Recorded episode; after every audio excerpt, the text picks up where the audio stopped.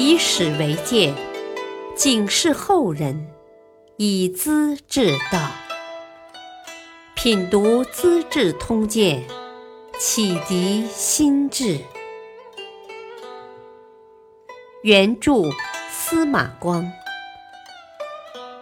播讲汉乐。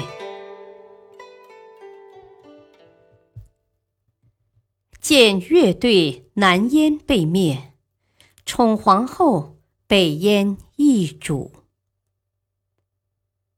统治后燕国的慕容家族被北魏皇帝拓跋圭逼迫的分成两块儿一块儿在如今的山东半岛，称作南燕；一块儿在老根据地龙城一带，叫做北燕。可两个燕国都不长久。这里先说南燕。南燕王慕容超有一次在南郊祭天，突然一头怪物窜出，长得像条红毛老鼠，大如壮马。猛地扑到祭坛边，刚巧这时天气变了，大风呼啸，日头无光，帐幕和仪仗刮得漫天狂飞。燕王很恐惧，问太史令程公遂：“，我犯了什么罪过？老天爷会这样生气变脸呢？”太史令说：“哦，事情很清楚。”陛下信用奸人，诛杀贤良大臣，百姓赋税繁重，劳役不断，闹得怨声四起，上天能不发怒吗？燕王当即宣布大赦，免除奸臣公孙五楼的官职。可过了几天，觉得若有所失，又把他请了回来。入冬，冰天雪地，都城旁边的河水却没风动，哗哗直流，像夏天一样。这是反常的现象。燕王心里犯嘀咕，问李轩是怎么回事。李轩的脑子很灵光，连声叫好：“哦，这是好事呀，吉兆啊！河水挨近都城，都城里住的是天子。”天子就像太阳和月亮，照的河水暖融融的，当然不会结冰了。燕王听了，心花怒放，立刻赏赐李轩一套官服。正月初一，燕王朝会群臣，他觉得自己的乐队太简陋，气氛不隆重，忍不住摇头叹息。这也难怪。两年前，他把一百二十名宫廷乐师献给了后秦国，用以换回被扣留的母亲和妻子。现在当然觉得冷清了。他决定到南方去抢人，补充乐工。有人反对，说这可是无端挑衅呢，自找麻烦，得不偿失。他严厉地训斥大家。你们不懂什么叫谋略，别管我的事，等着看结果吧。二月间，他派出三名将军领兵偷袭宿迁县，抢回男女两千五百人，交给太岳府练习乐舞。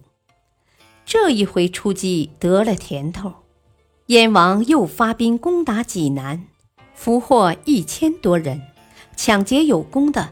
都封为侯爵，这事是由尚书公孙五楼一手经办的，所以百姓传出口号：“欲得侯，是五楼。”大臣们也厌恶公孙五楼，暗里嘲戏说：“黄犬之皮，难补狐裘。”说公孙五楼当上国家的头号人物。好比用狗皮补缀狐皮袍，不配。刘裕看到南燕不断抢劫人口，决定出兵讨伐。很快就打到南燕都城广固，把它包围起来。燕国尚书张刚到后秦求援，转来被刘裕抓住。张刚是位技术专家，像春秋时的公输班一样，会造工程的器械。经过再三说服，张刚投奔了刘裕，帮刘裕制成云梯和雷车，准备攻城。燕王得知张刚投降，十分震怒，不问好歹，把张刚的母亲抓来，吊在城头，一刀一刀残酷地肢解了。但这也无济于事，因为长期围困，城里人缺乏粮食，普遍发生疾病，抬不动脚，暗中逃跑投降的日夜不断。尚书乐寿知道大势已去，劝燕王投降，要不然就让出王位，找一条变通的办法。慕容超流着眼泪说：“哦。”国家的兴亡是天命决定的，我宁愿跃马横刀战场死，也不能口含玉璧跪着生啊！好一派豪言壮语。不久，刘裕下令攻城，部将提醒他：“啊，今日是丁亥，望王日啊，出兵不利的。”刘裕笑道。我往彼亡，何为不利？不错，我去打他就亡，不是很吉利吗？他跟拓跋圭解释甲子日一样，很机智，很辩证，有气魄。于是架起云梯，推出雷车，直逼城头。尚书岳寿打开城门。晋兵一拥而入，把慕容超抓住了。刘裕指着燕王的脸，数说他的罪恶，一条一条的。燕王出声不得，看看当年的敌人刘敬仪，请求道：“啊，麻烦你，老朋友，关照我的老母亲呐。”接着被关进囚车，送到建康杀掉了。北燕国的情形有些不同。国王慕容熙特别宠爱服氏皇后，为她专门建造承华殿。民工从城北挑土非常辛苦，一担土要值一担谷。典军杜敬抬着棺材去见祖，竟遭诛杀。可见这位国王的心性品质该是怎样的了。福皇后特别刁巧，六月大暑时节想吃鱼冻，腊月严冬要用生地黄。燕王下令在全国寻找，杀死不少人。不久，皇后死了，燕王多次哭得昏死，为她披麻戴孝，跟死父母的丧礼一样。他整天吃粥，表示哀痛。官员们都得在灵前哭拜，暗中还有人观察，没流泪水的要受处罚，好些人只得偷偷的往眼里抹盐和辣椒。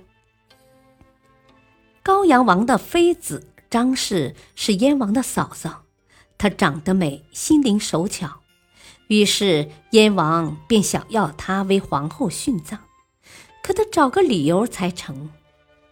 张氏整天跪在灵前，膝盖肿了，挨不住疼痛，在靴筒里垫着两块旧毯子，跪着软和轻松些。恰好这事被发现了，燕王说他不诚心，抓住把柄，下令要他自杀。这还不算，又传令大臣准备殉葬，搞得人人恐惧，都沐浴熏香。穿戴整齐，跪在灵堂，随时等候殉葬的命令。人死的突然，陵墓可要修得好，周围足有几里路，一切按照皇后的规格，从大臣到奴仆，人人出动，燕王亲自监督，招呼做工的，好好的修吧，我很快也要来住的。出丧那天，灵车太高，只好拆掉北城门的顶，才送出去。燕王披头散发，光着脚板跟着灵车走了二十里地，真说得上是历史上最宠爱皇后的人。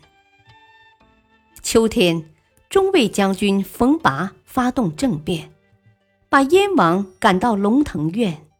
一个军士叫他别紧张，啊，我们的人马上就来，都会拥护陛下。等一等吧，千万放心。这本是一句宽心的话，可燕王却突然惊惶不安，拔腿就奔，竟从阴沟中爬出去了。侍卫找了半天，只看到他丢下的衣冠和靴袜。第二天，人们在森林里找到燕王，送回王宫，已经呆头傻脑，结果还是被政变的人杀死。慕容家族从此完全销声匿迹，被燕国的龙座转到了冯拔手里。感谢收听，下期播讲：可饮贪泉并不贪，当断不断反自误。敬请收听，再会。